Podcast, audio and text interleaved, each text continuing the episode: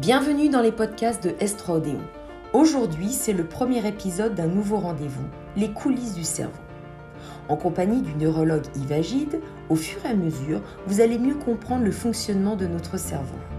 Nous partirons de questions que vous êtes forcément déjà posées et Yves apportera des réponses, mais à la façon Estradéo, avec des histoires, des anecdotes, des faits scientifiquement vérifiés et plus encore.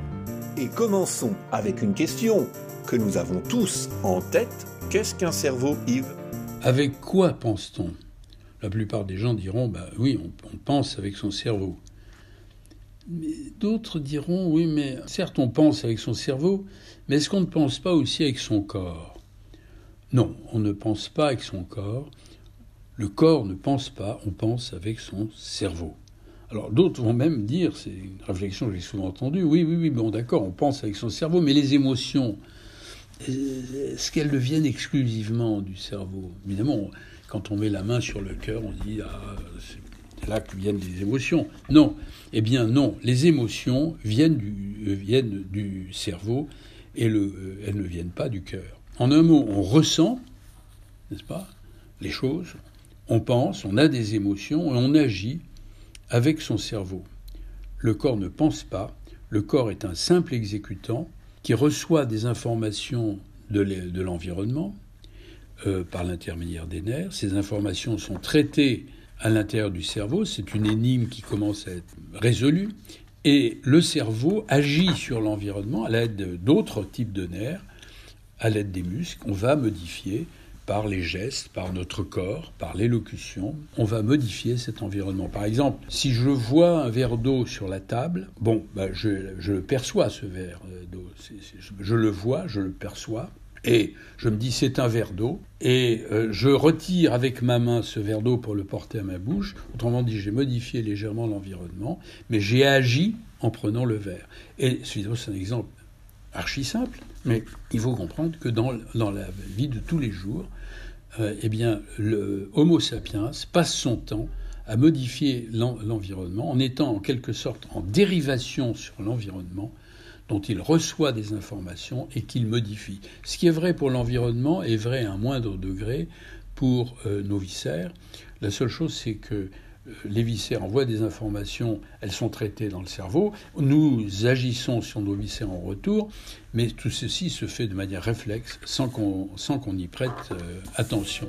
Mais au fait, Yves, comment ça marche un cerveau? Bah, Il faut comprendre que le cerveau, c'est un organe, c'est de la matière, c'est de la matière vivante, certes, c'est une machine qui a d'une complexité absolument incroyable par rapport aux autres organes.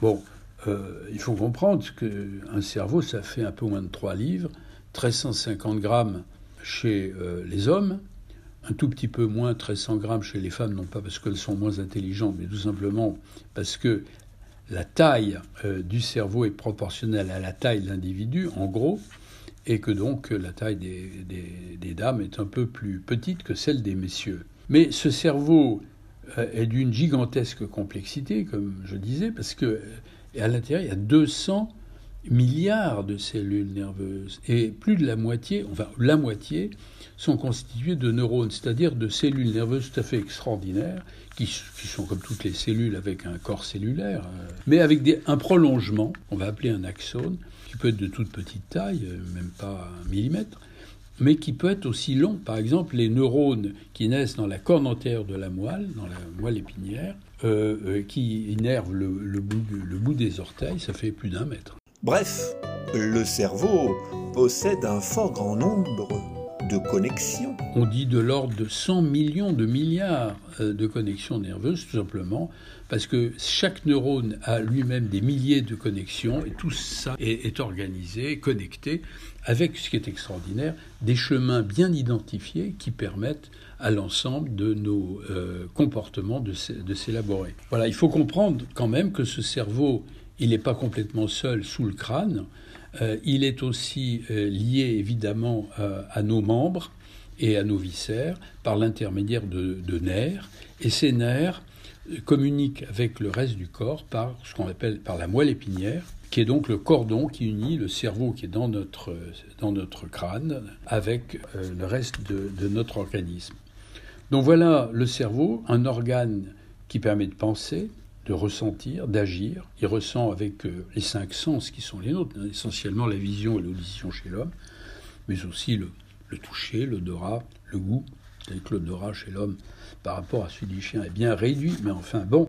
Voilà pour cette euh, première rencontre avec le cerveau, mais Yves, euh, vous avez plein d'idées pour la suite de ce rendez-vous proposé avec Estroodéon. Ce que je voudrais faire, c'est décrire le plus simplement possible l'implication de ce système nerveux, en particulier du cerveau, dans le comportement de l'homme. Non pas le comportement de l'homme solitaire, tout seul, mais de l'homme au sein de la société, de sa famille, de son entourage, dans son travail, bref, dans la société. Et euh, ce cerveau, on essaiera de comprendre comment il fonctionne à l'état normal, si tant est que la normalité existe, mais il y a une certaine normalité, on, se comprend, mais aussi dans des conditions où le système nerveux n'est pas en bonne santé, c'est-à-dire lorsqu'il y a une pathologie du système nerveux, euh, euh, c'est essentiellement les maladies neurologiques et psychiatriques. Voilà pour ce premier épisode des coulisses du cerveau, un rendez-vous régulier avec Yves proposé par S3 Odéon. Donc suivez régulièrement nos podcasts pour ne rater aucun numéro de cette nouvelle façon de vous raconter le cerveau avec des faits scientifiquement vérifiés à partir des questions que vous vous posez. D'ailleurs, si vous avez des interrogations autour de votre cerveau, vous n'hésitez pas, vous vous adressez à nous, vous nous faites part de vos questions et Yves se fera un plaisir de les transmettre transformé en épisode. Pour cela, une seule adresse à retenir par cœur et dans la tête, s3odeon.fr. À très vite